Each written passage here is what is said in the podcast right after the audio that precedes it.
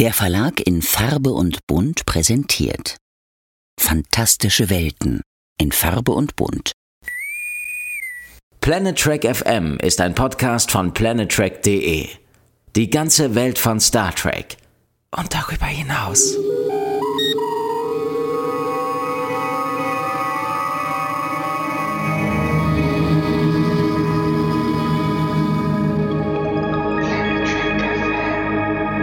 Moin Moin und herzlich willkommen zur Ausgabe 180 von Planet Trek FM, die ganze Welt von Star Trek mit mir, Björn Sülter. Und mir, Claudia Kern. Hallo Claudia. Hi Björn. Ja, also in Ausgabe 179 äh, hatten wir ja am Anfang vollmundig den Plan verkündet, die restliche Staffel Star Trek Lower Decks äh, in Double Features zu besprechen, mussten dann aber irgendwann Stunden später feststellen, dass das gar nicht so einfach ist. Was war da los? Ich glaube, wir haben unterschätzt, wie viel es zu sagen gibt. Das passiert uns ja eigentlich selten. aber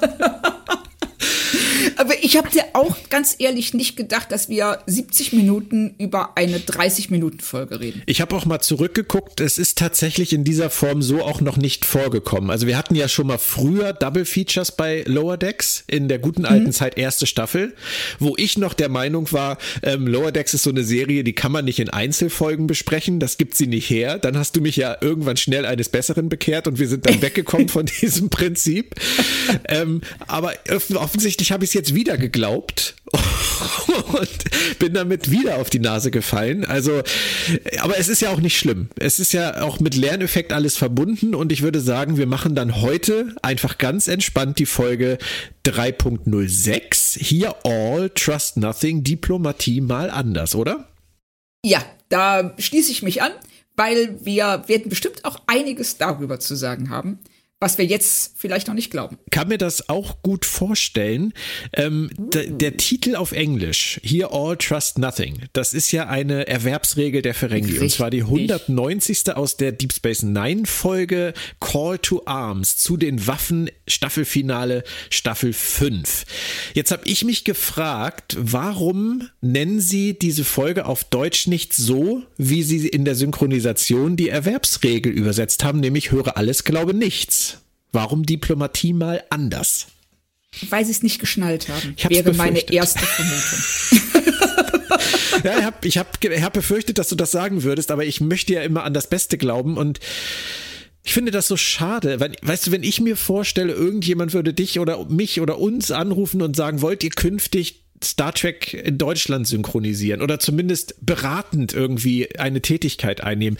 Ich würde bei jedem Drehbuch würde ich äh, Nächte und Tage lang Memory Alpha und alle anderen Quellen hoch und runter lesen, ja. um alles herauszufinden und alles wirklich genauso zu übersetzen, wie es sein soll. Richtig. So. Aber du und ich, wir würden uns diese Zeit nehmen, die man sich in einem Synchronstudio wahrscheinlich nicht nehmen, ich will nicht sagen, nicht nehmen will, sondern nicht nehmen kann. Ja. Weil da kommt die Folge irgendwie Sonntagabend und bis Dienstagabend muss das Buch stehen. Ja, und im Zweifelsfall bezahlt dir halt keiner. Das kommt halt ja. dazu. Deswegen, da muss man natürlich auch die Kollegen alle in Schutz nehmen. Und das meine ich auch ganz ernst. Es bezahlt ihnen niemand, wenn sie sowas tun. Richtig. Sie haben so viele Aufträge wahrscheinlich, dass sie die Zeit sich nicht nehmen können. Und es kommt ja. natürlich auch noch hinzu, dass solche Knalltüten wie wir, die sich so tief in Star Trek-Themen vergraben, jetzt nicht zwingend an Serien oder an Star Trek-Serien arbeiten, sondern das sind halt Leute, die einfach gut Drehbücher übersetzen können. Ja, richtig. so, ja, und das geht ja auch nicht immer zusammen. Und ähm, du musst erst mal merken, dass du eine Anspielung vor dir hast. Und dann, ich glaube, das ist dieser erste Schritt. Wenn der vollzogen ist, dann wird jeder, der so ein Buch übersetzt, auch mal schnell nachgucken, wie das denn früher übersetzt wurde, wenn es in einem machbaren Zeitrahmen zu finden ist. Aber du musst das erst mal merken. Ja. Und ich glaube, und da springe ich jetzt fast schon ans Ende dieses Podcasts. Ich habe nämlich einen Kritikpunkt an dieser Folge, den ich dir nachher äh, um die Ohren hauen möchte. Wenn sie in der Folge anders vorgegangen wären, als sie es sind, hätte auch ein deutscher Synchronredakteur unter Umständen auf die Idee kommen können, diesen Episodentitel anders zu übersetzen. Aber darüber reden wir später. Ich, ich bin gespannt. Ich, äh, glaube auch, also wenn ich so die Vibes in deiner Stimme richtig einschätze, dass wir möglicherweise in dieser Folge, Trommelwirbel, nicht immer ganz einer Meinung sein werden. Das hat sich ja schon angedeutet, ähm, so ein bisschen, wir haben es angeteasert ein bisschen und ich befürchte das auch. Aber mal gucken, was dabei rauskommt. Es ist ja ganz oft auch so, dass ich mit einer gewissen Erwartungshaltung in dieses Gespräch gehe und äh, völlig perplex wieder herauskomme, weil ich dann doch Dinge noch erfahren und gelernt habe oder wir über Sachen gesprochen haben, die ich niemals auf der Agenda gehabt hätte. Von daher. Das, aber offen. das war ja letztes Mal genauso ja. bei dir. Ja. Da äh, hast du mir ja auch was erklärt, was die Raumschiffe und den Star Wars Verweis angeht, mit dem ich auch so, wow. Und das hilft einem dann manchmal halt einfach. Total, ja. ja. Manchmal fehlt der Türöffner. Aber äh, apropos Türöffner, wir beginnen dann mal am Anfang äh, mit dem Teaser. Die Cerritos trifft auf die Vancouver, weil äh, Nachkriegsverhandlungen nach dem Dominion-Krieg mit, dem, mit den Karemma aus dem Gamma-Quadranten geführt werden sollen. ähm, ich finde es generell super, dass wir mal erfahren, was nach Deep Space Nine überhaupt passiert, oder? Ja, richtig. Also das ist ja was, was von allen anderen Star Trek-Serien entweder größtenteils oder komplett ausgeklammert wird. Ja. Dieser Dominion-Krieg ist so ein einschneidendes Erlebnis in der Föderation, dass ich auch denke, das müsste viel stärker nachhallen, als es das tut. Genau, und äh, im Prinzip haben wir nach Deep Space Nine ja noch Voyager gehabt, aber Voyager haben wir nichts mehr erfahren über irgendwas. Und ähm, wir haben dann natürlich auch noch die Kinofilme gehabt und haben dann in Insurrection zum Beispiel erfahren, dass äh, auch Dominion-Verhandlungen laufen. Nemesis war es nur eine Randnotiz letztendlich, dass dieser Dominion-Krieg existiert, ist eigentlich nicht mal das. Und dann hatten sie irgendwann die Chance, eine Spin-off-Serie zu machen mit Picard und springen 20 Jahre in die Zukunft ja. und lassen diese Lücke die jetzt Lower Decks und Prodigy ja bespielen, wieder leer. Also ich finde es total faszinierend, weil ich hätte damals oder seit damals immer gesagt, diese Zeit nach Deep Space Nine und Voyager, die hätte mich wirklich interessiert. Ja, das geht mir ganz genauso, weil da so viel kaputt gegangen ist. Also auch innerhalb der Föderation, auch die Selbstwahrnehmung der Föderation, gerade durch dieses Virus, was da auf die, ähm, auf die Gründer losgelassen wird. Ja. Das, das verändert etwas. Und Sektion 31 diese, dieser, ich sag mal, ja, im Englischen sagst du schön, the dark underbelly, also diese äh, in der Tiefe verborgene Dunkelheit, die es auch in der Föderation der Sternenflotte gibt. Ja. Und wie sie damit umgeht, wie sie das aufarbeiten, ob sie es aufarbeitet.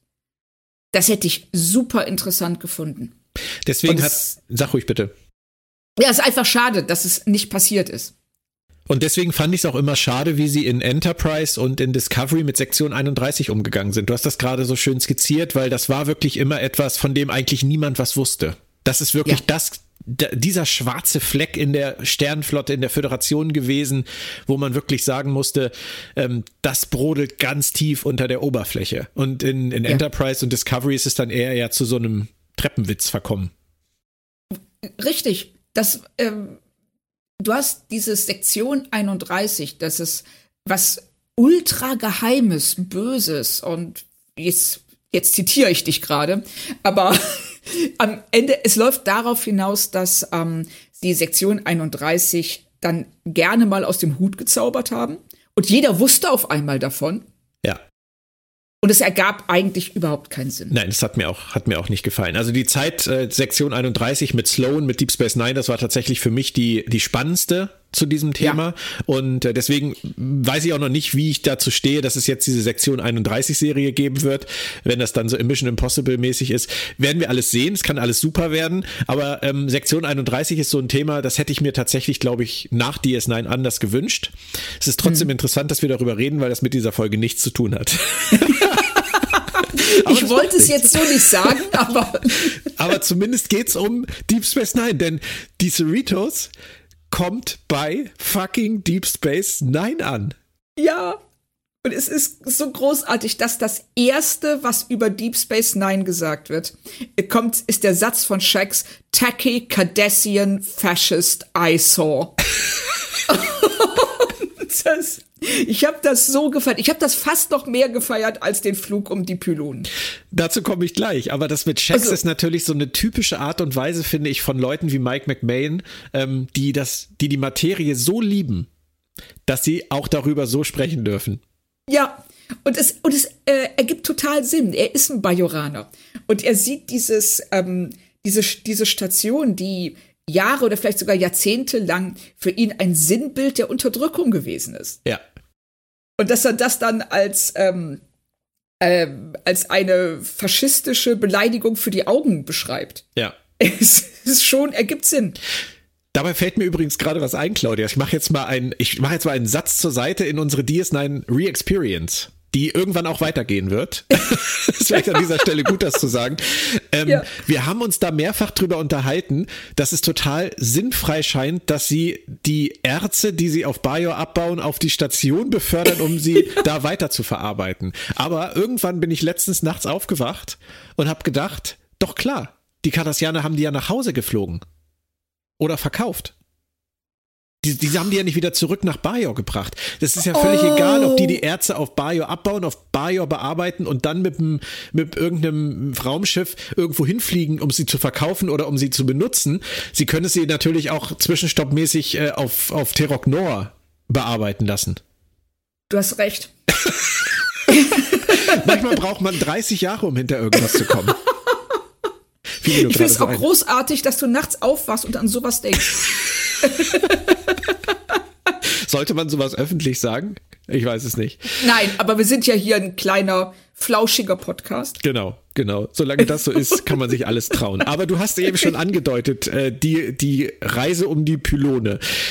Der Satz, verschaffen Sie mir ein bisschen Zeit äh, von Captain Freeman und dann, ja gut, dann fliegen Sie einfach mal ein bisschen rundrum und dann kreisen sie wie damals im Intro von Deep Space Nine zur Musik, zur Titelmusik von Deep Space Nine und das Wurmloch geht auf und es geht wieder zu und dann stehen sie wieder auf der Brücke und dann, was machen wir jetzt? Ja, fliegen sie einfach noch ein paar Runden, dann kommt die Musik wieder. Das ist für mich einer der besten Gags in Star Trek ever. Ja, großartig. Ich habe da, in dem Moment, ich habe so gelacht. Also vor allen Dingen, weil es kommt keine Minute nach Shacks großartigem Kommentar. Und da bist du eh schon in einer guten Stimmung. Und dann kommt dieser Moment, dass sie jetzt tut man einfach so, als ob er staunt über die Pylonen und kreist drumherum. so. Aber auch eben dadurch, dass der Gag unterbrochen wird und dann nochmal angesetzt wird und dann in den richtigen Vorspann übergeht also das ist schon ganz großes Kino. Viele wissen ja vielleicht heute gar nicht mehr, dass es damals wirklich viele Diskussionen in den ersten drei Staffeln gegeben hat von Leuten, die meinten, der Vorspann sei, Vorspann sei zu lang. Und würde sich so wahnsinnig dahinschleppen. Es gab äh, die Leute wie mich, die gesagt haben, ich finde ihn wunderschön, ich gucke mir den gerne jedes Mal wieder an. Und es gab wahrscheinlich viele Leute, die hätten damals gerne schon die Streaming-Skip-Taste gehabt, wie heute. und ich glaube, für die ist einfach dieser Gag gemacht. Weil es ja. war ja da auch das Gefühl, ja, okay, nochmal und nochmal und nochmal von der Seite und nochmal genau. von der Seite. Richtig, das dauerte ewig. Ich fand es auch nicht schlimm. Es ist nicht mein Lieblingsvorspann, aber ich fand es nicht schlimm. Das, ähm, ich kann aber verstehen, dass man nach dem dritten Kreis gedacht hat, ja, wir haben jetzt alle die Station gesehen, ist okay. Wir können weitermachen. Aber das ist ja auch hier nicht alles. Wir kriegen ja nicht nur die Station zu sehen, sondern wir kriegen ja noch mehr zu sehen. Trotzdem möchte ich einmal ganz kurz einen, einen Teaser für den Rest dieses Podcastes bringen. Und äh, da sind wir wieder beim Thema, sind wir gleicher Meinung oder nicht? Mein momentanes Gefühl sagt mir, wir haben die Höhepunkte der Folge bereits gesehen. Ähm, nein. Gut, dann äh, machen wir direkt weiter nach dem Andocken, weil es, es geht noch ein bisschen weiter auf, auf fast dem Level. Also ich finde den Level mit dem, mit den Pylonen und Checks, den erreichen sie nicht mehr, aber fast. Und das ist natürlich, erstmal ist es die Unterhaltung auf der Cerritos über Deep Space Nine. Franchise-Restaurants. Du wolltest doch nicht in ein Franchise-Restaurant, aber es ist das Original Quarks. Das finde ich großartig.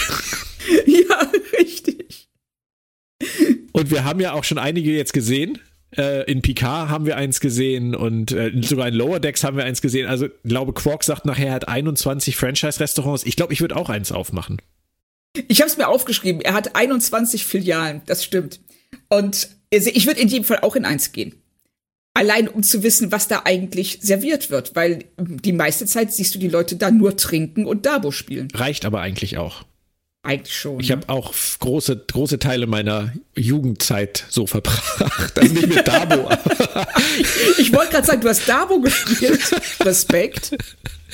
Ja, irgendwann am späten Abend hat man gar nicht mehr gemerkt, ob man Dabo, Billard oder Dart spielt. Ich glaube, das ist dann irgendwann nebensächlich. Aber darüber wollte ich nicht sprechen, sondern wir sind immer noch im Cerritos-Gang der Lower Decks der Lower Deckers. Und wir haben es letztes Mal schon, glaube ich, gesagt, als der Typ mit dem Handtuch durchlief. Mit Privatsphäre ist da nicht viel. Und Nein. hier erfahren wir, dass erstens Mariner und Jennifer jetzt zusammen sind. Das ist das Erste. Und dass die natürlich dann, wenn sie Zeit zusammen verbringen wollen, das auch in der Kabine von Mariner in diesem öffentlichen Gang machen müssen. Das ist schon hart. ich finde das auch ein bisschen heftig. Also, das nicht nur, dass es da keine Privatsphäre gibt. Doch, das ist eigentlich der springende Punkt. Also. eigentlich schon, ja. ja, ne? Aber es scheint das, niemanden zu stören. Nein, vor allen Dingen, warum gehen sie nicht zu Jennifer in die Kabine? Weil sie hat ja eine richtige. Ach ja, stimmt. Naja. Das war, als wir dann in ihrer Kabine sind, habe ich gedacht, so. Richtig. In ihrem Quartier sind, warum gehen sie nicht einfach dahin, wenn sie zusammen sein möchten? Aber es stört tatsächlich niemanden. Vielleicht ist das unser, unser spießiges Denken, was uns dazu bringt, uns das zu fragen, aber denen ist das ja. halt allen völlig egal. Völlig. Und das ist vielleicht, ähm, ist das sowas wie, ich habe gerade lustigerweise einen Artikel gelesen, dass es bis ins 19. Jahrhundert völlig üblich war, mit Fremden in einem Bett zu schlafen. Ja. Und vielleicht ist das hier so eine lockere Umgangsweise mit ähm, Öffentlichkeit und Privatleben, dass man sagt so, hey, wenn du Privatsphäre willst, dann geh ins Holodeck. Ja. Wobei dann irgendwann die Holodeck-Reiniger kommen und dann auch wieder wissen, was du da angestellt hast. Das ist auch nicht gut. Das ist auch nicht gut, das stimmt. Also ich sehe, Privatsphäre in der Sternenflotte ist schon ein Problem. Es ist definitiv ein Problem, wenn man äh, in den Rängen noch nicht so weit aufgestiegen ist, ja. Aber gut. Und, und selbst dann, das kann dich ja jeder anquatschen über deinen Communicator. Oder reinkommen. Reinkommen auch, gerade beim Holodeck. Es ist ein Problem. Ähm, ich möchte aber noch von dir gerne wissen, zwei Sachen. Äh, erstens, äh, seit der Folge First First Contact ist das so ein bisschen eingeschlafen mit, mit Mariner und Jennifer. Hast du noch damit gerechnet, dass sie da jetzt so aus dem Quark kommen mit der Geschichte? Nicht so. Also, dass es, ich hätte gedacht, dass ähm, es eine Zwischenepisode gibt, in der wir eine Annäherung zwischen den beiden sehen oder einfach nur ein bisschen mehr als, ja, die sind jetzt zusammen. Ja. Es hat mich nicht gestört. Nee. Ich war nur überrascht und ich habe für einen Moment gedacht, äh, habe ich was vergessen? Ist es vielleicht ein Zufall oder keiner, dass das in, mit dem Kuss zwischen den beiden und der Beziehung zwischen den beiden jetzt in einer Folge passiert, die auf Deep Space Nine spielt, wenn wir daran denken, dass damals in Deep Space Nine in der Folge Rejoined Jazia Dex und Lenara Khan sich geküsst haben, das erste Mal, dass sich zwei Frauen geküsst haben im Fernsehen? Oh. Der Gedanke war mir nicht gekommen, aber ich kann es mir tatsächlich vorstellen. Es ist Mike McMahon zuzutrauen, ist. ja. Absolut, ja. Schöner Gedanke, finde ich gut. Ich weiß allerdings nicht, was es mir sagen soll. Also ob es jetzt mir mehr sagen soll, als äh, wir haben das deswegen gemacht, weil passt so gut. Ich glaube, darauf kannst du es reduzieren und äh, was auch wiederum völlig okay wäre. Und ich glaube, ein weiterer Aspekt ist, dass im Deep Space Nine ja auch diese wenn du es böse sagen willst, Seifenopern-Elemente drin waren. Und dass eben die Beziehung zwischen den Charakteren auch außerdienstlich sehr viel stärker im Mittelpunkt stand. Und das ist etwas, was ähm, ich greife jetzt auch schon mal vorweg, ich finde eine absolute Stärke dieser Folge ist. Okay. Dass sie das auch übernehmen, ohne sich darauf zu reduzieren. Aber da, da, kommen wir bestimmt später noch zu, wenn wir ein paar Beispiele bringen. Ein paar Sachen noch im Vorbeigehen, die ich lustig fand. Die Erwähnung von Smiley aus dem Spiegeluniversum. Sehr schön auch an dieser Stelle. Und äh, im Hintergrund äh, We Have Maps mit den ganzen Pads, mit den verschiedenen Ansichten von Deep Space Nine drauf als, als Guide sozusagen zur Station. Ja. Habe ich nur gedacht, das ist cool, dass es das von uns äh, übersetzte, illustrierte Handbuch zu Deep Space Nine von CrossKite in der Zeit noch auf Pads gibt. Auf mehreren Pads es, sogar. Wir haben die Unsterblichkeit erreicht.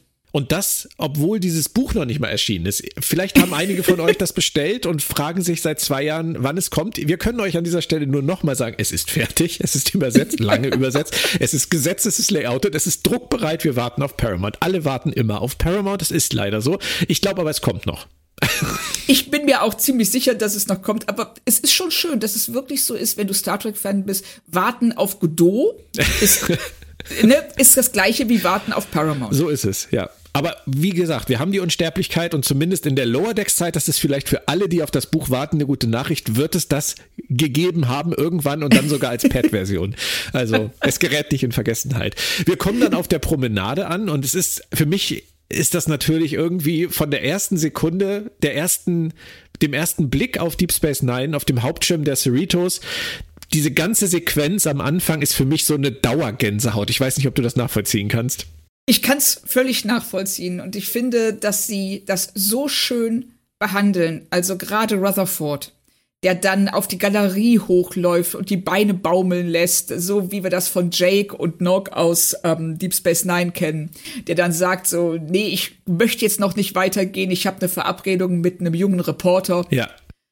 So, also wirklich sehr, sehr schöne Momente. Ja, ja, es macht mir auch total Spaß. Und als erstes sehen wir dann auch, was die Figuren angeht, da sind sie, haben sich natürlich auch nicht lumpen lassen, haben wir Kira. Und ja. im Englischen gesprochen von Nana Visitor. Ähm, ich finde erstmal, Nana Visitor spricht das immer noch ziemlich gut, oder?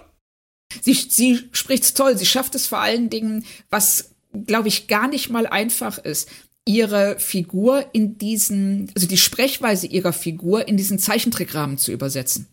Weil du musst ja das schon ein bisschen mehr aufdrehen, ohne jetzt total zur Karikatur von äh, Kira zu werden. Und das macht sie ganz toll.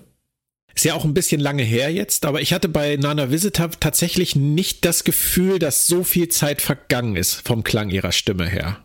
Das stimmt. Das sage ich, weil ähm, es im Deutschen, finde ich, ein bisschen anders ist. Äh, die großartige Liane Rudolph haben sie bekommen für die Synchronisation. Mhm. Ähm, mir ist allerdings da tatsächlich aufgefallen, äh, das ist etwas, was mir häufiger auch bei der Synchronisation nach vielen Jahren auffällt, wenn die Verantwortlichen im, im Synchronstudio gewechselt haben. Wenn zum Beispiel ein anderer Synchronregisseur auf einmal vor dir sitzt und du eine Rolle sprechen sollst, die du seit vielen, vielen Jahrzehnten nicht gesprochen hast, dann muss der Regisseur letztendlich derjenige sein, der auch die richtigen Knöpfe drückt, damit du in der Lage sein kannst, überhaupt wieder in diesen Mut reinzukommen. Und ähm, ja. hier ist es so, dass ich tatsächlich, ich höre Liane Rudolph, ich höre auch Kira, aber es ist eine Kira, die ich nicht mit dem Ende von Deep Space Nine zusammenbringe, weil sie für meinen Geschmack zu langsam spricht, zu ruhig spricht, zu vielleicht auch ein bisschen zu alt spricht. Ja. Ähm, Gerade dieses, was, dieses Zickige, was Kira auch oft hat, oder dieses Herrische oder auch dieses, dieses Schnelle. Ähm, ja. Das äh, kommt im Deutschen, finde ich zumindest, nur so 50-50 rüber. Es ist gut, aber es ist ein bisschen anders. Okay, wie kommt das denn rüber in dem Dialog zwischen Kira und Shax, wenn die sich gegenseitig erzählen, wer wen gerettet hat und sich zu übertrumpfen versuchen? Weil da geht es ja sehr um diese Zickigkeit und diese Schnelligkeit von ihr, die ja, du gerade schon erwähnt hast. Sie macht das gut, aber ich finde es tatsächlich im, im Englischen um Längen besser. Oh, okay, verstehe. Ist aber jetzt, es ist auch immer ein unfairer Vergleich, finde ich. Ähm, ja. Aber da es jetzt bei Animation natürlich äh, etwas besser zu vergleichen ist, weil die Leute halt, man kann nicht sagen, die einen spielen das ja, die sind ja in der Szene drin, die Sprecher sprechen ja nur drüber im Zweifelsfall. Das ist ja auch nicht so, die spielen ja vor Mikrofon auch. Aber trotzdem ist die Situation eine andere. Hier ist es die gleiche Situation. Und ähm, Deswegen Stimmt. kann man es besser vergleichen. Aber ich will das auch gar nicht, gar nicht zu negativ klingen. Das ist mir nur aufgefallen, dass ich tatsächlich, als ich sie auf Englisch geguckt habe, hatte ich Herzchenaugen, als ich Kira gehört habe, als ich ja. Nana Visitor gehört habe. Als ich es dann auf Deutsch geguckt habe, hatte ich diesen Effekt nicht so stark. Okay. Verstehe. Aber da kommen wir gleich noch zu. Ähm, sie geht dann ins Büro, ins ehemalige Büro, Büro von Cisco, davor ehemaliges äh, Büro von Ducat und da liegt immer noch Ciscos Baseball und das Wurmloch geht auf und sie guckt so verstohlen irgendwie aus dem Fenster. Das ist schon so eine tolle Deep Space Nine-artige Szene. Es ist keine Lower Deck-Szene, finde ich. Es ist auch alleine von der Kamerafahrt und von der Langsamkeit dieser ganzen Einstellung. Also wir sehen ja, wie sie durch äh, äh, Ops geht und dann in das Büro rein. Und das ist alles in der Geschwindigkeit inszeniert, die zu einer frühen Deep Space oder auch zu einer späten, also zu einer, einfach zu einer Deep Space Nine Folge passt, die ja viel ruhiger und gelassener sind als die die es als die Lower Decks folgen. Und ich finde es halt auch so schön. Im Prinzip sagt uns, äh, sagt uns Lower Decks damit, finde ich, mit diesem Moment auch, ja, wir vermissen Cisco auch und ja, wir hätten auch gerne gewusst, was aus ihm geworden ist. Ja, richtig. Das ist nämlich das nächste noch, dass wir äh, sie, wir spüren die Lücke, die da ist. Und ähm, einfach nur durch diesen einen Blick und durch die ähm, Aufnahme des, des Baseballs. Ja. Dann erfahren wir, dass Kira und Shaq sich kennen. Du hast das schon erwähnt. Die waren gemeinsam im Widerstand. Wie findest du deren Dynamik und deren gespielten Streit, wer wem mehr geholfen hat mit vertauschten Rollen? Weil es geht ja eher darum zu sagen, du hast mir mehr geholfen, als ich habe dir mehr geholfen. ja, genau, richtig. Und es ist so eine, ähm, es ist so eine Vertrautheit zwischen den beiden die ich ganz toll finde. Also ich habe das tatsächlich beim ersten Gucken gar nicht so wahrgenommen. Da fand ich das fast schon ein bisschen albern, dass sie das darauf reduzieren. Aber beim zweiten Gucken äh, ist mir klar geworden, dass sie damit zeigen, wie gut die beiden sich kennen und wie sehr sie aufeinander vertraut haben und es auch immer noch tun. Und das ist ja, dieser Streit, der wird ja auch immer alberner. Der gipfelt ja darin, dass Shaq sagt, ja, ich habe dir da und da geholfen. Und sie so, wo soll das denn gewesen sein? Und er dann irgendwie, ja, der Planet mit den kleinen Bäumen, du weißt schon. Sowas. Ich finde das schön und ich finde, das sind Szenen, die so ein bisschen unterstreichen, ähm, wie sehr sie immer diese Gratwanderung zwischen dem Stil alte Star Trek, neue Star Trek hinkriegen müssen. Ja. Und das hier haben sie, würde ich sagen, den erhöhten Schwierigkeitsgrad, dass sie sich in einer der ikonischsten Kulissen Star Treks bewegen. Also abgesehen von der Enterprise-Brücke gibt es eigentlich kaum etwas, das uns vertrauter ist und ähm, ja, wie du schon sagtest, eben für mehr Gänsehaut sorgt als die Promenade und ähm, die Außenaufnahmen von Deep Space Nine. Ja, wir erfahren dann, dass die Karemmer da sind und äh, die kennen wir natürlich auch schon aus Deep Space Nine, Stichwort Tula-Bärenwein und äh, die haben für den Notfall noch eine Bombe dabei. Das ist jetzt alles nicht so wichtig, finde ich. Viel wichtiger wird's dann. Ja. Ich möchte kurz eingreifen, weil das der typische Anfang einer frühen Deep Space Nine Folge ist. Richtig. Der Konflikt kommt zur Station. Ding Dong. genau so. Hallo? Der Störer ist da. Ja, du hast recht. Der Störer ist da. Das heißt, du möchtest mir jetzt schon im Prinzip erklären, dass alles, was ich äh, an Kritikpunkten am Ende über diese Folge zu sagen habe, damit zu tun hat, dass Mike McMahon genau wie wir wissen, dass die frühen Deep Space Nine Folgen genauso waren. Es, ich weiß ja nicht, was du, zu, was genau du kritisieren möchtest. Ich habe so ein bisschen Verdacht, aber ja, das spielt definitiv eine Rolle. Okay. Dass er ähm, Deep Space Nine, wie es vor allen Dingen in den ersten beiden Staffeln war, hier channelt, also auch was die, ähm, was die A-Handlung, weniger die B-Handlung betrifft. Mhm. Aber da kommen wir sicherlich okay. dazu. Ist vermerkt. Dann im Quarks lernen wir natürlich auch äh, den Quark kennen, den wir so sehr lieben. Und das ist im Original äh, erfreulicherweise auch Armin Schimmerman. Und ja. der hat darauf bestanden, für die Sprachaufnahmen für diese Folge seine alten ähm, Zahnprothesen wieder zu tragen, die er damals als Quark getragen hat, damit er sich wieder genauso fühlt und genauso klingt wie damals. Also Respekt. Ja, aber das kann ich völlig nachvollziehen. Das ist eine Rolle, die er so lange nicht mehr gespielt hat, dass er dann jedes Hilfsmittel in äh, Anspruch nimmt, dass es ihm hilft, das ja, das ihm hilft, sich wieder in diese Rolle hineinzuversetzen. Und ich finde, er macht super. Ja. Und wie gern hätte ich im Deutschen den großartigen Peter Gröger gehört. Einer derjenigen in äh, Deep Space Nine in der Synchronisation, den ich immer wirklich für absolut perfekt gecastet gehalten habe. Und ja. der ist ja leider verstorben, deswegen musste ein Kollege übernehmen. Und man kann sicherlich darüber streiten, über die Wahl. Sie haben einen, einen wirklich auch ganz, ganz tollen Kollegen äh, ausgewählt, der allerdings schon, ich glaube, inzwischen 96 Jahre alt ist. Ähm, Friedrich G. Beckhaus. Und es ist doppelt absurd dadurch, dass Friedrich G. Beckhaus der Synchronsprecher von Garak war. also ich habe mit, mit wow. Herrn Beckhaus ja zusammengearbeitet äh, letztes Jahr, vorletztes Jahr, als wir das ähm, Hörbuch zu Deep Space Nine, ein Stich zur rechten Zeit, über die Geschichte von Garak gemacht haben. Da ist er ja, ja. nochmal zusammen mit Boris Tessmann als Begier nochmal zurückgekehrt und hat für dieses Hörbuch nochmal wieder Garak gesprochen. Und auch damals äh, hat man natürlich schon gehört, das ist 30 Jahre her, er ist damals 94 Jahre alt gewesen oder so. Und du hörst einfach den Unterschied. Das ist halt ein sehr alter Garak gewesen, den ich da im Hörbuch letztendlich drin habe. Aber ja. merklich, merklich noch vorhanden. Und jetzt aber Quark neu zu besetzen mit der Ex-Stimme von Garak in dem Alter, das ist eine so wilde Entscheidung. Und ähm, du musst mal reinhören tatsächlich. Es ist, ich, ich habe auch nach dem, glaube ich, nach dem dritten Mal gucken, immer noch nicht wirklich für mich, für mich entschieden, wie ich das finde. Weil oh. Friedrich G. Beckhaus gibt alles. Wirklich. Er gibt alles in dieser Folge als Quark. Das kann man nicht anders sagen. Aber es hat halt für mich so wenig mit Quark zu tun, dass ich echt Probleme habe, das zu gutieren. Okay, also ich finde das auch eine sehr interessante und spannende Entscheidung und ich würde wirklich gerne wissen, warum sie das gemacht haben. Ob sie dachten, er passt perfekt auf diesen Quark, der ja auch von der Persönlichkeit her eine völlig anders ist als Garak. Ja. ja. Sehr, sehr spannende Entscheidung. Definitiv. Also Garak jetzt irgendwie nochmal mit Herrn Beckhaus zu besetzen, wäre natürlich logisch gewesen, aber wäre auch Richtig. schwierig gewesen, weil an der Stelle, wo jetzt diese Folge spielt, hätte Garak jetzt auch nicht klingen dürfen wie 90. Mit Verlauf, ja, ne?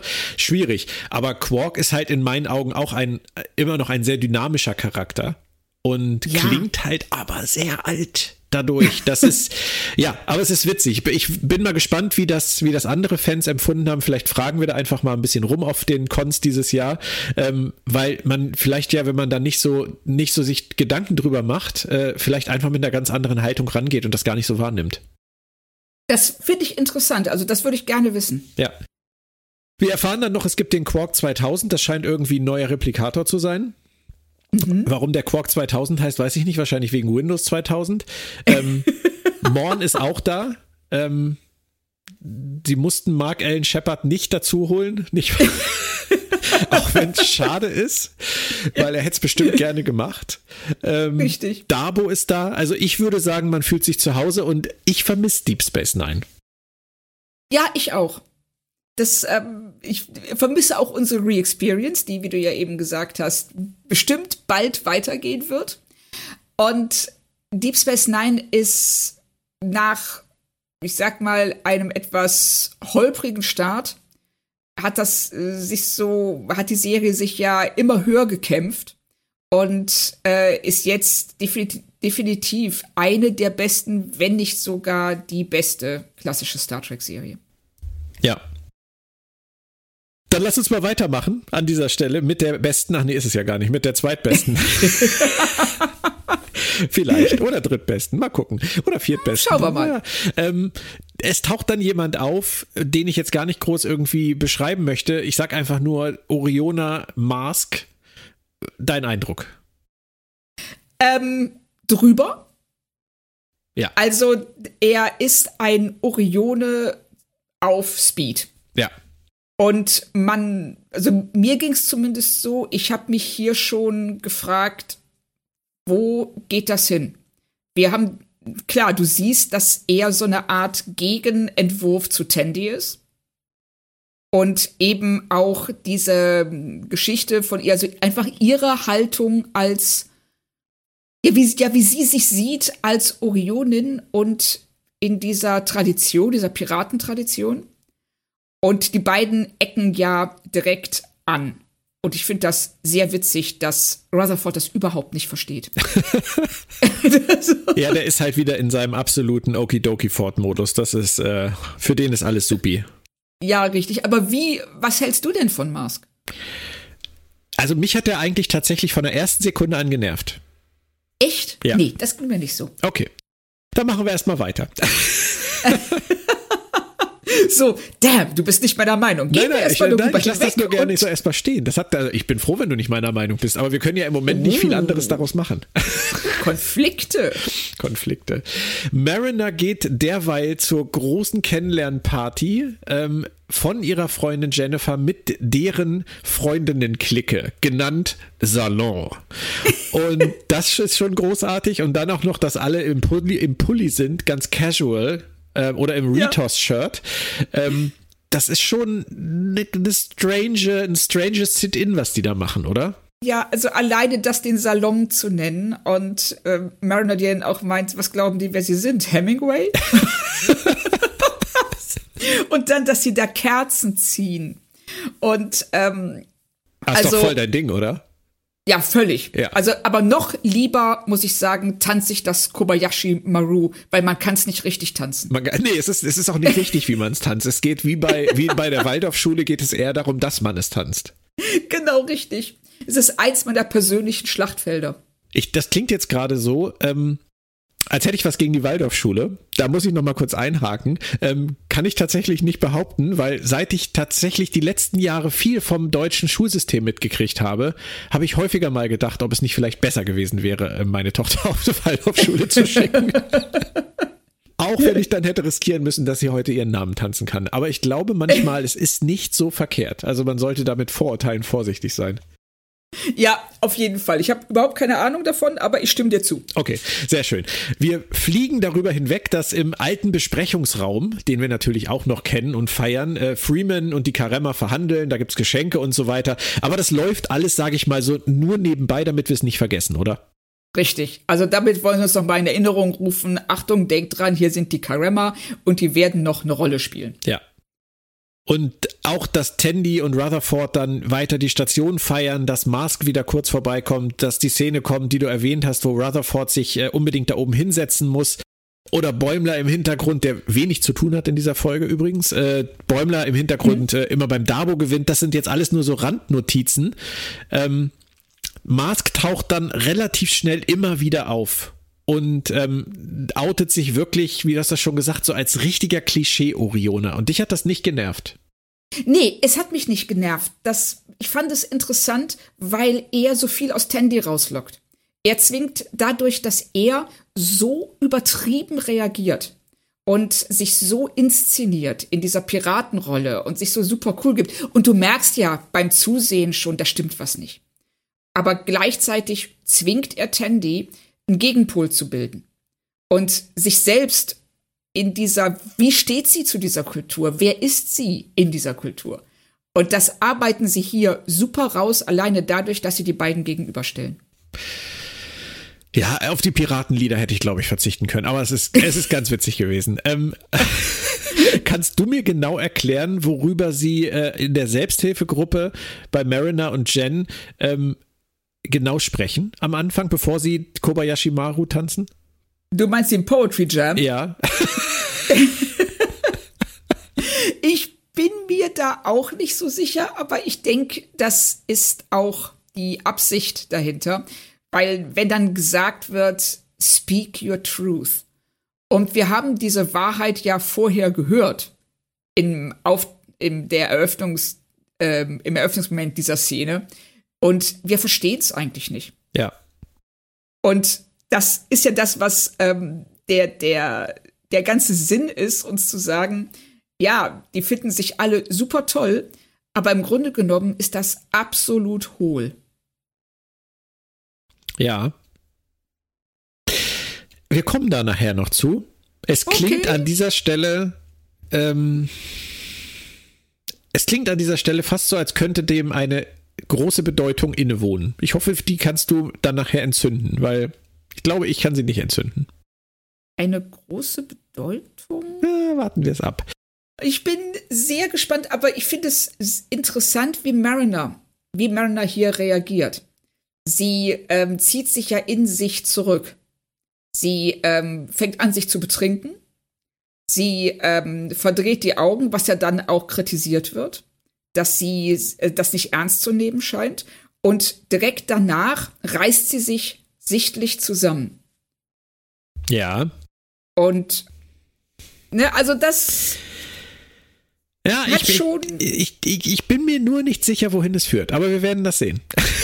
Ja, ich. Ja, okay, okay. Dann Kira führt derweil die Karemma über die Station, erwähnt noch den Schneiderladen. Das ist natürlich sehr schön. Ich hätte mm, Andrew J. Robinson auch gerne in dieser Folge gehabt. Ich hätte auch Sir Rock Lofton gerne in dieser Folge gehabt, aber man kann nicht alles haben. Ähm, Richtig. Quark weigert sich dann mit den Karemma zusammenzuarbeiten. Er will nicht mal Profit machen. Er will nicht mal ein Franchise-Unternehmen bei den Karemma aufmachen. Wegen seiner Erfahrung aus dem Dominion-Krieg. Findest du das schlüssig mit seiner Figur oder würdest du sagen, der alte Quark, der hätte gesagt, ach scheiß drauf, Profit ist besser? Selbst der alte Quark hatte Grenzen. Also die, sie durchbrechen die zwei in Deep Space Nine mehrmals und ich weiß auch, dass wir uns darüber einige Male unterhalten haben, dass er als Figur mit Dingen durchkommt, die keine andere Figur machen könnte. Ja. Ohne erhebliche Konsequenzen befürchten zu müssen. Aber hier, das ist das, was wir ja eigentlich gerne später in Star Trek gesehen haben, nämlich die Narben des Dominion-Kriegs. Ja. Und er zeigt sie, es gibt selbst für ihn eine Grenze. Ich finde es auch tatsächlich schlüssiger, wenn ich, äh, je ja. länger ich drüber nachgedacht habe. Am Anfang habe ich so gedacht, hä? Ja, ich war auch am Anfang über seine Ernsthaftigkeit und seine Weigerung, Profit zu machen, ein bisschen überrascht. Aber ja, es stimmt, dieser Dominion-Krieg war etwas, gerade auf Deep Space Nine, etwas ganz Furchtbares. Vielleicht muss Quark jetzt auch, wo Odo weg ist, einfach ein bisschen mehr auf sich selbst Acht geben. Das stimmt. Das, das stimmt. Korrektiv ist in der großen Verbindung. Richtig. Und er ist jetzt, er hat keinen, ja, sein großer Bruder, den er holen kann, wenn die anderen böse zu ihm sind, ist nicht mehr da. Ja, und auch der, der ihn immer wieder auf Kurs hält. Der ihn ja. so im Auge behält, dass er nicht über die rote Linie treten kann oder nur selten. Richtig. Und das ist ja, das, das geht ja zusammen. Also er weiß ja, dass er, oder er wusste in Deep Space Nine immer, er hat jemanden, der ihn beschützt, auch vor sich selbst. Und das hat er jetzt nicht mehr. Und er ist jetzt derjenige, der ja sich um sich selbst kümmern muss. Also ein schöner Gedanke. Stell dir vor, jemand wie Shex übernimmt den Job von Odo. So schnell oh. ist so schnell ist Quark im Knast, da kann er so schnell kann er gar nicht gucken. Richtig. Es wäre eine großartige Sequenz. Ja. Einmal falsch geguckt, raus. Ja, genau so. Auspeitschen lassen. Dann kommt es, äh, wie es kommen muss. Es eskaliert. Die Karemma sind natürlich offensichtlich die Bösen in diesem Moment, äh, entführen Quark und ähm, der Strom fällt aus durch ein Gerät, was sie irgendwie auf, eine, auf ein Panel schmeißen. Ähm, hast du damit gerechnet? Nee. Also ich habe nicht damit gerechnet, dass das so schnell gehen würde. Also es war es war klar, dass da irgendwas kommen muss. Die zeigen uns diese Bombe am Anfang ja nicht umsonst. Aber ich hätte nicht gedacht, dass sie sie dafür nutzen. Nee.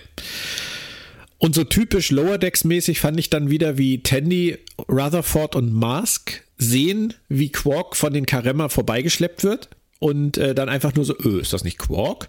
Aber es juckt sie nicht groß.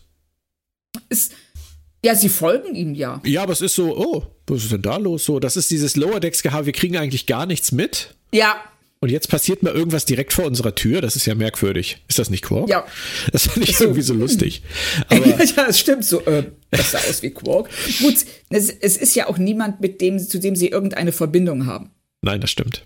Sie kennen Na, ihn nur also aus dem Fernsehen.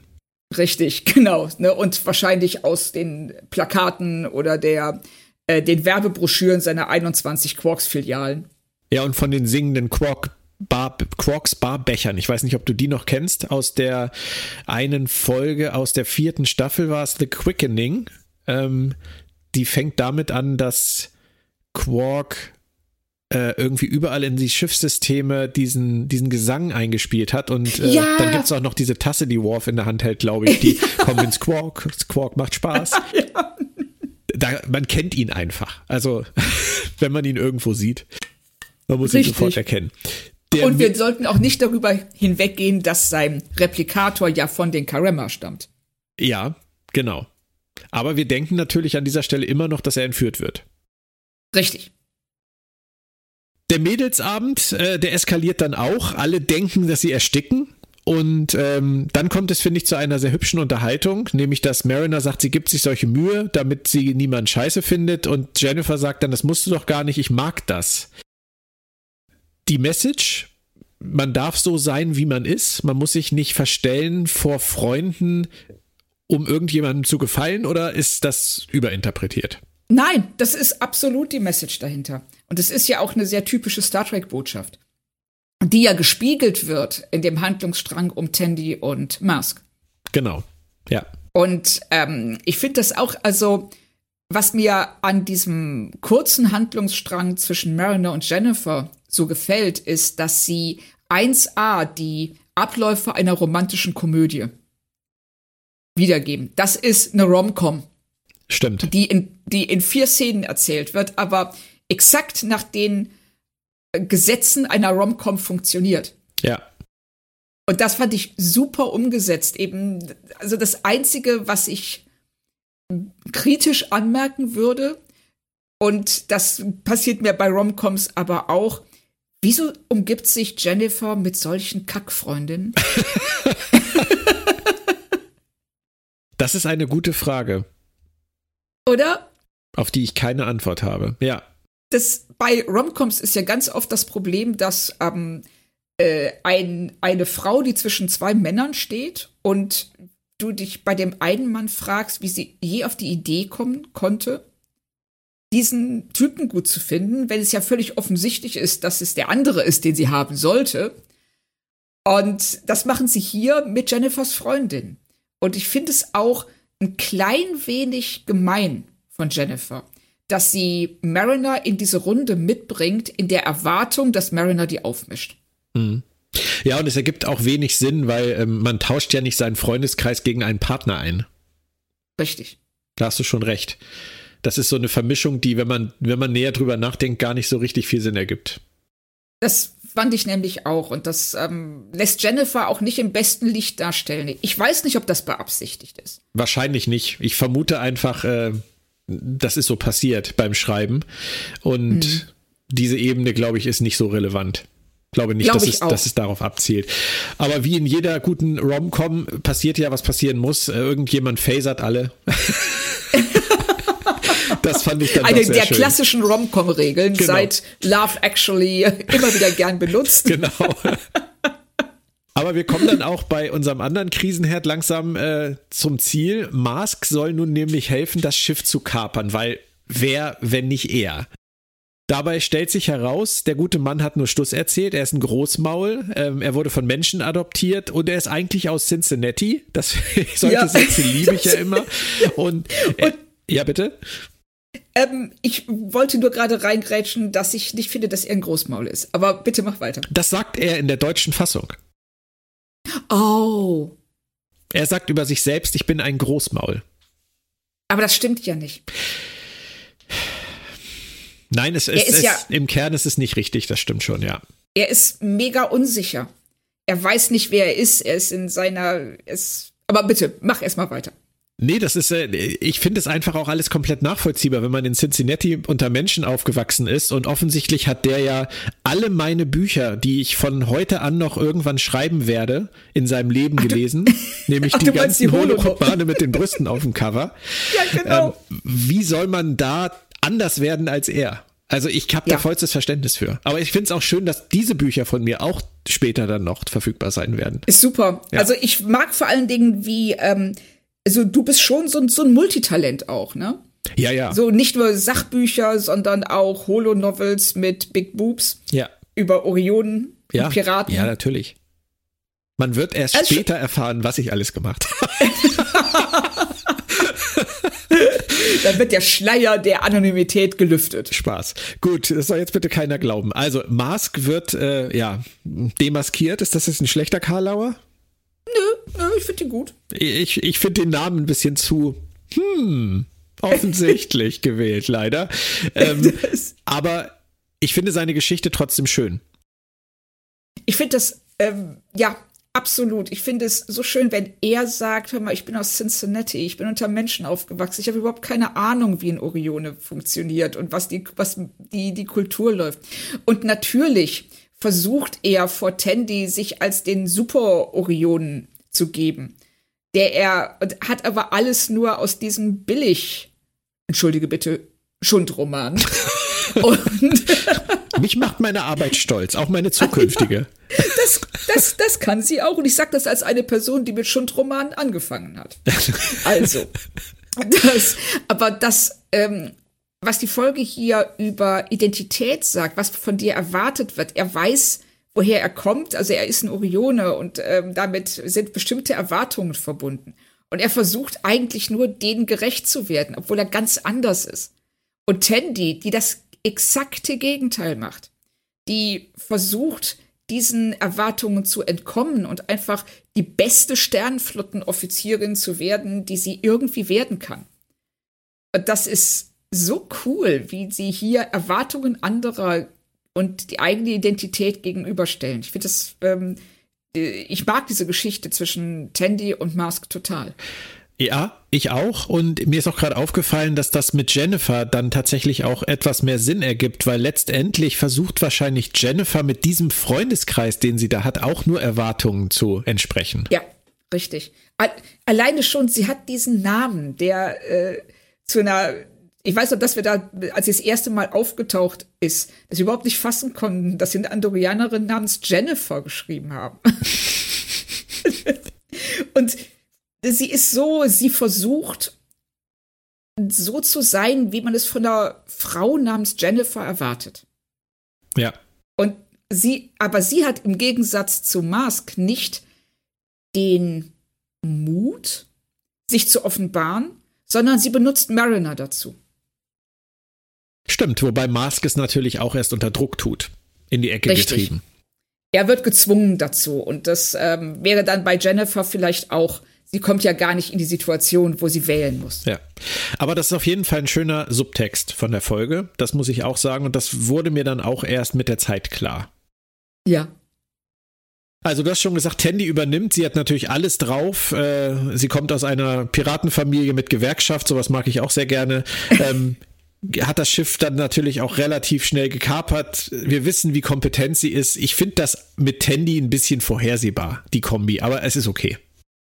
Ja, aber wir, wir, wir, wir wussten das doch schon, oder? Ja, ja, eben. Deswegen, es ist jetzt, was Tandy angeht, ist es jetzt keine Enthüllung. Das ist jetzt nur weitergesponnen. Nee. Ja, das ähm, zeigt aber auch, dass sie bereit ist, dann, wenn es sein muss, auch nicht auf dieses, äh, diese, dieses Können zu verzichten, sondern dass sie sagt, ja, okay, dann muss ich halt zeigen, dass ich eine Orionin bin. Und kannst du dir Mask vorstellen? Wer da hinten steht und denkt so, oh, wow. Ja. So, so möchte ich sein. Genau. Wobei ich hoffe, dass er in Zukunft vielleicht sein komisches Multitool, das er am Gürtel trägt, ablegt und vielleicht einfach nur ein guter Sternflottenoffizier wird. Ich glaube schon, weil er die Notwendigkeit nicht mehr hat. Er weiß jetzt, dass er das Orionen äh, ebenso differenziert ja, ebenso vielseitig sind und ebenso vielschichtig sind wie alle anderen Völker. Die müssen nicht auf Piratentum reduziert werden. Das stimmt. Und bevor wir jetzt zum Ende der Folge kommen, möchte ich noch ganz kurz auf Regel 6 einer guten Romcom eingehen. Man phasert sich immer küssend gegenseitig. So gehört sich das. Ja, aber es ist wahnsinnig romantisch. Es ist, es ist einfach eine süße Szene. Ja, finde ich auch. Aber es geht jetzt nochmal um die Karemma, die sitzen natürlich im Knast ähm, und wir erfahren, Quark 2000 ist voller Karemma-Technik. Er hat das irgendwann mal, ja, erworben oder geklaut, auf jeden Fall verwendet und erweitert. Und die Karemma wollten ihn nicht kidnappen, sondern sie wollten ihn nur verhaften, womit wir wieder beim Thema Schein und Wirklichkeit sind. Ja. Und das ist ja eine etwas was sich durch die ganze Folge zieht und was ja auch den Titel Here All Trust Nothing. Ja, genau. Und das, äh, also das ziehen sie auch wirklich in allen Handlungssträngen durch. Also wir sollen lernen, immer hinter die Fassade blicken. Ja, genau. Und das ist so, finde ich, so schön, das in einem Deep Space Nine Kontext zu erzählen, weil Deep Space Nine ja als Star Trek Serie die ambivalentesten Geschichten erzählt hat. Also die ähm, Grauzone war nie größer als bei Deep Space Nine. Mhm. Schön, stimmt. Hast du recht. Aber das sind doch alles keine Sachen, die frage ich jetzt einfach mal ganz ketzerisch, die dir beim ersten Mal gucken aufgefallen sind, oder? Ähm, ganz ehrlich, nee. Nee, das ist. Ich will, ja, sag ruhig bitte erstmal. Ja, es war tatsächlich beim ersten Gucken, fand ich sie gut und da dachte ich, dass sie das Setting verschenkt hätten. Habe ich auch gedacht. Und beim, ja, ne? Mhm. Und beim zweiten Gucken war das auf einmal so die klassische Glühbirne, die im Kopf angeht. Ich habe das dritte Gucken gebraucht, aber das ist mhm. auch logisch, weil ich bin ja nicht so eine helle Kerze wie du.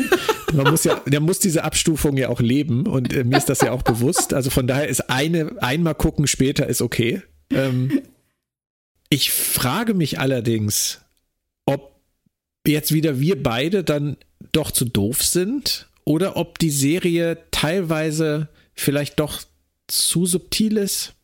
Ich, ich bin mir nicht ganz sicher. Mich würde halt mal interessieren, wie der Otto Normal Lower Decks Gucker diese Folge oder auch andere guckt, empfindet und was der oder diejenige im Kopf daraus macht, wenn er oder sie es nur einmal guckt.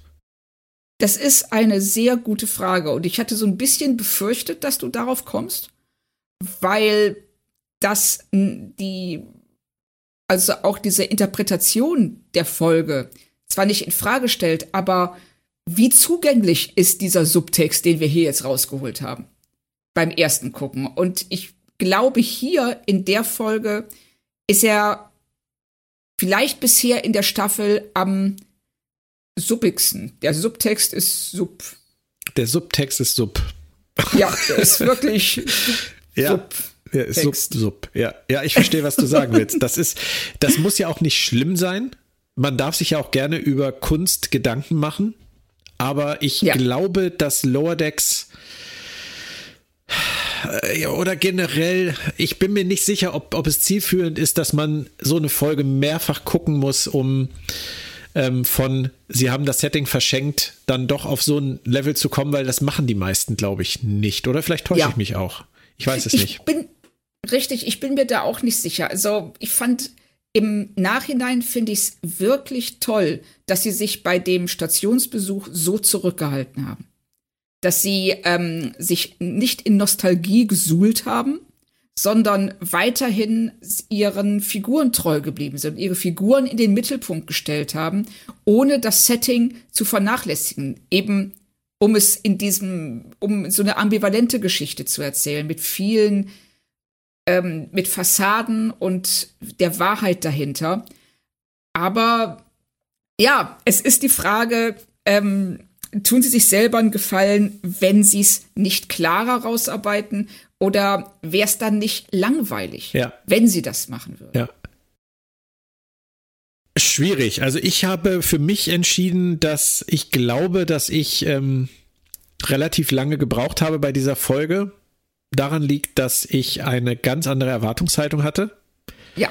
Ähm, und einfach mehr aus dem Setting mir oder ich mir gewünscht hätte, dass sie mehr aus diesem Besuch rausholen als eine Staffel 1, Staffel 2 Deep Space Nine Folge im Lower Deck Stil.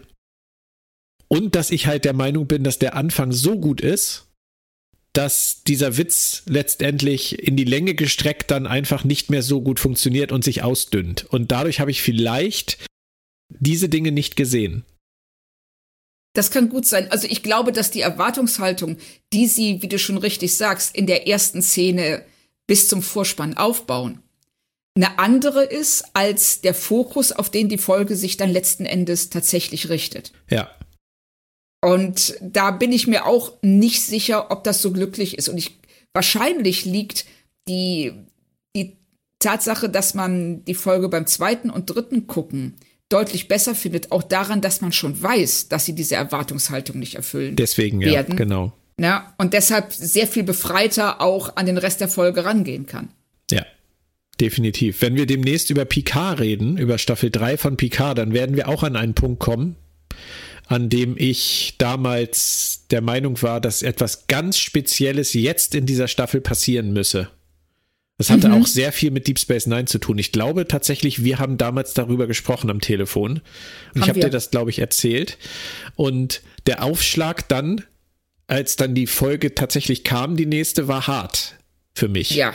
Erwartungshaltung ist ein Biest. Und ähm, in dem Fall bin ich da tatsächlich mal wieder in die Falle getappt, weil ich hätte mir zum Beispiel nicht vorstellen können, dass Mike McMahon darauf verzichtet, Vic Fontaine zu bringen. Ja. Ähm, ich hätte zum Beispiel am liebsten gesehen, dass Vic Fontaine mittlerweile eine Holobühne auf der Promenade hat, auf der er täglich singt. Auf der er alle Klassiker der Menschheitsgeschichte singt. Und während Mariner vorbeigeht mit Jennifer, er auf die Bühne tritt und Girls Just Wanna Have Fun im Lounge-Stil intoniert. James Darren ist ja noch recht fit.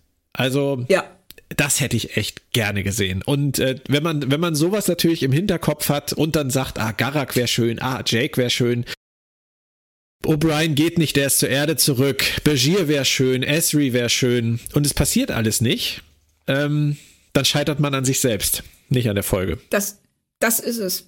Ist schön gesagt, genau das ist es. Und dass sie es hier nicht gemacht haben, heißt ja nicht, dass sie es nicht auch noch machen können. Richtig. Ein Punkt noch ganz kurz äh, vor den letzten Momenten der Folge. Es ist so ein ganz kleines bisschen ein Déjà-vu-Gefühl bei dieser Folge bei mir eingetreten. Ähm, höre alles, glaube nichts, äh, schau hinter die Fassade, ähm, so ein bisschen so ein Erwachen. Veritas Staffel 1 war mein Erwachen bei Lower Decks. Das Thema hm. war relativ ähnlich. Das stimmt. Es ging ja auch darum, wer ja, dass man nicht alles glauben darf, was gesagt wird und dass man nicht, dass man immer bedenken muss, welche Person es sagt. Und eben äh, Mariner als eine nicht zuverlässige Erzählerin. Genau. Deswegen habe ich so ein bisschen das Gefühl, diesen Handlungspunkt hat die Serie schon hinter sich gehabt. Eine gewisse Redundanz möchte ich dann nicht äh, ganz aus meiner Bewertung raushalten. Ich sehe, dass es noch eine andere Ebene ist. Ich sehe auch, dass es eine andere Spur ist, der sie hier gefolgt sind. Aber so ein ganz kleines bisschen ähm, ist es mir dann doch zu nah an Veritas. Ich halte Veritas auch für die bessere Folge. Aber das, das nur nebenbei. Äh, Veritas ist vielleicht die perfekte Lower Decks Folge. Das aber hier, ich mag es einfach wir kommen jetzt schon zum Fazit, richtig? Nee, nee, wir haben, wir, wir haben vorher tatsächlich noch, also zu klären, dass die Mission natürlich ein Erfolg ist. Das kennen wir natürlich auch, gerade Deep Space Nine, Staffel 1, Staffel 2, TNG. Am Ende muss immer alles gut sein, das Schiff muss wegfliegen, make it so und so weiter. Ähm, mhm. Jetzt wissen wir, alle haben Angst vor Mariner. Das ist natürlich auch super cool. Jetzt hat Jennifer die coolste Freundin auf der ganzen Station. Ja. Alle kennen Mariner. Quark, Kira, wir hatten auch schon gesehen Riker. Ähm, ja. Das bleibt ominös. Es, es, ja, und ich bin wirklich gespannt, ob sie das weiter einfach so wie so ein Running Gag nebenher laufen lassen oder ob das irgendwann noch von Bedeutung sein wird. Also ich vermute letzteres. Ja. Aber wir werden sehen, wo Mike McMahon damit hin will. Und Bäumler, der die ganze Folge durch äh, bei Licht, bei Stromausfall immer beim Dabo gewonnen hat, äh, der entscheidet sich dann jetzt, statt des Latinums den Gutschein für den Shop zu nehmen, weil in der Sternflotte haben wir eh kein Geld. Das mögen wir. ich finde das, ich finde das so geil, weil das ist ja etwas, das du dich in Deep Space Nine so oft fragst, warum machen die das eigentlich? weil es ist, ähm, das ist Glücksspiel, aber sie können im Grunde genommen nichts gewinnen, weil sie mit diesem Latinum innerhalb der Föderation überhaupt nichts anfangen können. Und dann, und dann sagt Bäumler, dass das dieser Geschenkgutschein, dieser ähm, Restaurantgutschein für ihn von einem, eine viel größere Bedeutung hat als das Latinum. Und du merkst, so ja, wenn die Sternenflottenoffiziere in Deep Space Nine Dabo gespielt haben, dann nicht, weil sie irgendwie sich einen Gewinn erhofft haben, sondern einfach nur, weil es Spaß gemacht hat. Richtig. Und am besten wäre es noch gewesen, wenn der Gutschein für den Replimat nebenan gewesen wäre, weil da wissen wir ja auch aus unserer DS9 Re-Experience, dass das ja auch schon immer absurd war, dass man bei Quark bezahlen muss für ja, Getränke genau. und nebenan ist der Replimat, wo man alles kostenlos kriegt. Richtig. Also, das hat sich mir auch nie so richtig erschlossen. Aber das, ähm, sie sind ja auch oft über diese ganze Frage, wie, wie, die, wie das Finanzsystem innerhalb der Föderation funktioniert. Ähm, ich sag mal, da werden die Hände auf die Ohren gelegt und lalala gewinnen. Kira und Shax äh, streiten sich am Ende dann auch noch weiter. Das ist natürlich einfach jetzt nochmal die, die Beendigung dieses kleinen Gags. Äh, passiert ja. nicht mehr viel. Und Tandy ähm, nimmt sich vor, ihre Herkunft zu akzeptieren.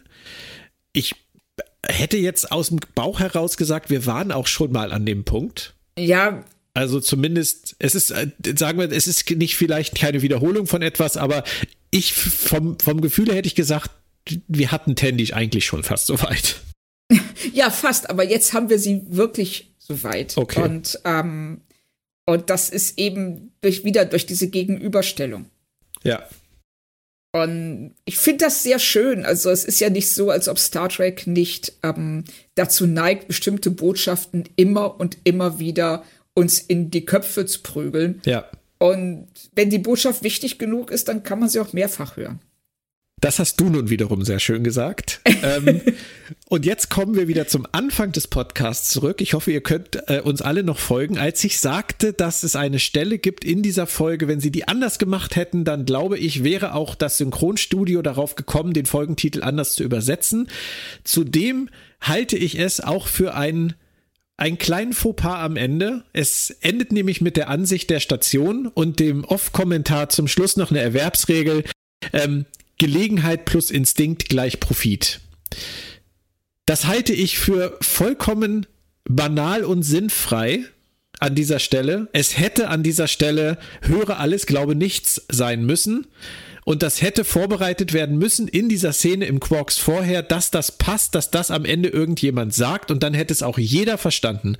Und dann hätten sie die Folge, finde ich, perfekt eingerahmt, weil dieses Gelegenheit plus Instinkt gleich Profit passt hier für mich null.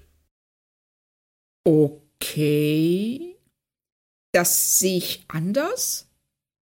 Also wow. erstmal, ja, sorry. Also erstmal, wenn sie das so eingerahmt hätten, das wäre für mich der Moment, wo ich gedacht hätte, so, boah, nee. Weil das müssen wir nicht hören.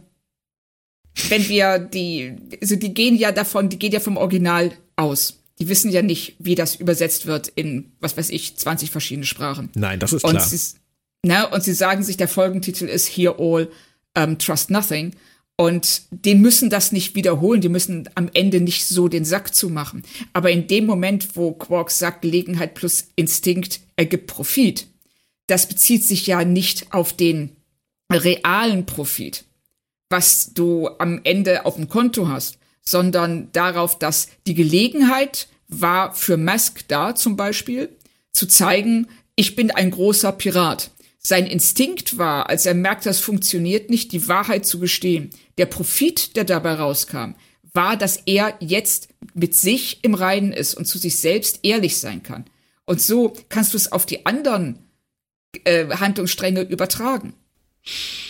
Auch schön. Ist mir ein bisschen zu um die Ecke gedacht, aber ähm, ist schön, tatsächlich. Ist okay. aber meiner Meinung nach auch zu sub, sub, sub Subtext. Ja, und wenn ich einen Kritikpunkt stehen lasse, was diese Folge angeht, dann ist es tatsächlich das, der Sub-Sub-Subplot. Gut, dann würde ich sagen, sind wir beim Fazit angekommen. Ja, also dürfte jetzt nicht überraschen, dass ich die Folge sehr, sehr schön gefunden habe. Und ich mag diese, ähm, immer wieder diese Botschaft von sei wie du selbst, ähm, lass dich nicht von den Erwartungen anderer überrollen. Schreibe Holoporn mit großen Brüsten. Schreibe Holoporn, wenn das dein Ding ist.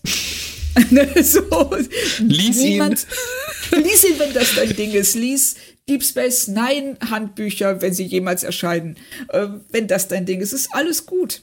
Ja. Und dass ähm, du du sein kannst, dass du nicht hinterfragen musst, weshalb jemand sich äh, mit dir umgibt, wie das Mariner bei Jennifer tut und, ähm, und Tandy, die, die nicht verleugnen muss, wo sie herkommt, nur weil dieses, diese Herkunft mit so vielen Klischees belastet ist. Und das ist auch, das hält Star Trek auch einen Spiegel vor, dass wir bei bestimmten Völkern, außerirdischen Völkern, äh, diese Erwartungshaltung haben, die, wenn sie dann nicht erfüllt wird, äh, zu Verwirrung führt und dass, dass die Betroffenen oder die, die, die Angehörigen dieser Völker ebenso empfinden.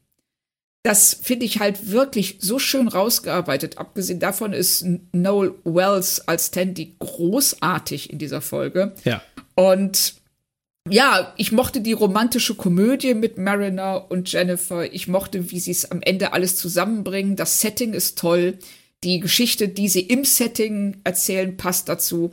Ich gebe nur deshalb vier und nicht fünf von fünf Sternen, weil ähm, du absolut recht hast. Sie sind zu subtil für Leute, die diese Folge nicht mehrfach gucken und mit voller Konzentration.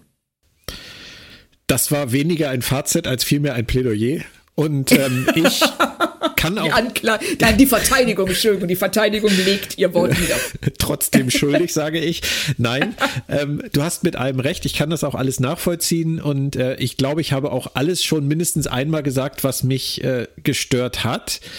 Ich würde es tatsächlich ein bisschen aufsplitten, um einfach für mich zu verdeutlichen, wo ich die Problematik und die Diskrepanz letztendlich sehe, hätte ich die Folge hätten wir telefoniert nach dem ersten Ansehen der Folge, hätte ich zu dir gesagt, das ist für mich so eine zweieinhalb von fünf bis drei von fünf Hashtag verschenktes Setting. Drei, vier gute Gags etc. Ähm, der Podcast und das wiederholte Gucken haben dafür gesorgt, dass ich das etwas anders sehe und deswegen bin ich tatsächlich auch äh, einen ganzen Punkt höher. Ich bin dann jetzt halt bei dreieinhalb, vier und bin eigentlich fast da, wo du auch bist. Ähm, weil ich es alles jetzt sehe, weil ich es auch alles zu schätzen weiß, was sie da tun, aber ich glaube tatsächlich, dass in dieser Form dargebracht sie sich in der Masse keinen Gefallen tun, weil mhm. es zu, ähm, zu das ist, das ist, weißt du, das Schwierige an der ganzen Geschichte ist, dass ich mir ja immer wünsche, dass sie subtiler werden. genau, und jetzt machen. Oh mein Gott, das stimmt. Nein, du hast gerade was super Cleveres gesagt. Das kommt selten vor, bitte. Was denn? Nein, die Folge weigert sich, die Erwartungshaltung zu erfüllen. Sie macht genau das, was ihre Figuren machen. Stimmt. Stimmt. Auch schön. Ja. Viereinhalb von fünf. Nein. ähm, aber Claudia, das, das Ding ist ja einfach, ähm, es darf Subtilität ist was Tolles und ich wünsche es mir, wie gesagt, bei ganz vielen Serien und bei ganz vielen Filmen und Formaten wünsche ich es mir, dass, äh, dass sie da in diese Richtung gehen. Auch bei Star Trek habe ich das oft gedacht, bei, bei vielen Folgen, dass es schöner gewesen wäre, subtiler. Aber ich glaube, hier überspannen sie den Bogen äh, ein bisschen und ähm, das liegt sicherlich an der Art, wie es geschrieben ist, wie die Dialoge geschrieben sind, wie die Szenen geschrieben sind, dass es dann am Ende wirklich erst nach eingehender Analyse zugänglich wird. Und das sollte meiner Meinung nach auch bei Lower Decks nicht so sein. Da gebe ich dir recht. Also das beste Beispiel ist ja einfach, dass wir jetzt hier nach 70 Minuten Podcast im Fazit auf einmal merken, was der Anspruch der Folge ist. Und das, obwohl wir sie zwei bis dreimal gesehen haben. Ja, aber du hast recht. Das ist, wenn man, wenn man damit jetzt wieder von vorne anfängt, dann geht man von einer ganz anderen Prämisse aus. Ja, korrekt. Das, aber es ist krass, wie viel da drin steckt. Es ist ein bisschen schade, dass sie nicht an der Oberfläche besser anteasern, was darunter verborgen ist, weil so musst du echt graben, bis du es findest. Ja, das meine ich halt. Hast du recht mit. Aber es ist natürlich auch auf der anderen Seite schön, dass es möglich ist, so eine Serie zu produzieren, die wirklich so krass in diese Richtung geht. Bei der ja. sie wirklich einfach sagen können, wir machen das jetzt einfach so, wir dürfen das so machen, wir können das so machen und ähm, entweder folgt ihr uns und guckt sie drei bis zwölf Mal, dass ihr alles gefunden habt, oder halt nicht. Aber ich glaube, gerade im Vergleich, wir können das jetzt nach dreieinhalb Staffeln sicherlich sagen, gerade im Vergleich zu vielen anderen Folgen ist es ihnen äh, bisher schon häufig besser gelungen. Und das macht mhm. die Aussage dann ja auch nicht schwächer, wenn es einfacher nee. zu finden ist. Richtig. Und äh, die Frage ist, ob es nur für uns so schwer zu finden war, ob jetzt ähm, da draußen alle, die uns zuhören, mit dem Kopf auf die Tischplatte schlagen und sagen, Leute, das war so offensichtlich. Und wir können ja nicht davon ausgehen, dass unsere Wahrnehmung die Wahrnehmung von allen widerspiegelt. Nein. Und das wird sehr interessant, sich darüber zu unterhalten mit anderen, wie diese Folge da angekommen ist und ob sie das, ob sie uns da folgen können oder sagen, das ist was, ähm, ich habe sofort gesehen. Ja. Ja, bitte auch in den Kommentaren. Ihr könnt uns auch schreiben. Ihr könnt uns bei Facebook schreiben. Ihr könnt uns bei X schreiben, bei Blue Sky könnt ihr uns schreiben, ihr könnt uns Mails schreiben, ihr, bei Mastodon, bei, per WhatsApp, es ist uns alles egal, schreibt uns einfach, wie ihr es empfunden habt, das interessiert uns. Und äh, bis dahin, Claudia, würde ich sagen, es hat sehr viel Spaß gemacht. Und es hat sich gezeigt, dass das mit den zwei Folgen pro Podcast einfach nicht funktioniert. beim, beim besten Willen nicht. 75 Minuten, wir haben sogar das, die letzte Folge noch getoppt, obwohl wir es nicht versucht haben. Danke, Claudia. Nächste Woche bist du dann wieder im äh, Captain's Chair. Ja, richtig. Da geht es dann um die nächste Folge von Deep Space Nine, hätte ich beinahe gesagt, von Lower Decks, nämlich die 307. Genau, da freuen wir uns schon drauf, da sind wir sehr gespannt und ich schinde jetzt gerade richtig viel Zeit, weil ich äh, nach der nach der Liste der Episoden suche und die Folge heißt A Mathematical Perfect Redemption eine mathematisch perfekte Vergeltung. Und wenn ich das richtig weiß, dann taucht da ein Exocomp wieder auf in dieser Folge. Uh, spannend. Bist du ein, bist du ein Fan von Peanut Hamper? Ja, selbstverständlich. Okay. Du nicht? Doch schon, aber ich erinnere mich, dass wir bei Peanut Hampers letztem Auftreten, ersten und letzten Auftreten am Ende so ein ganz kleines bisschen irritiert waren. Ja, richtig. Das, äh, daran erinnere ich mich auch noch. Äh, ich fand Peanut Temper von der Idee, glaube ich, auch besser als von der Ausführung. Ja. Am Ende zumindest. Ich bin gespannt, was du vorbereiten wirst. Werde es mir dann wieder ähm, im äh, Stuhl von Nummer 1 bequem machen mit meinem Getränkehalter. Und bis dahin. Mach dir äh, doch besser auf dem Stuhl bequem. was habe ich gesagt? Im Stuhl. das wird auch so ein Running Gag. Bleibt gesund. Bis dann. Tschüss. Tschüss.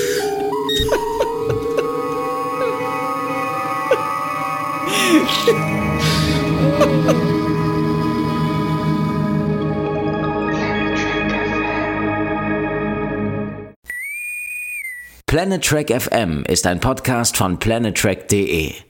Die ganze Welt von Star Trek und darüber hinaus.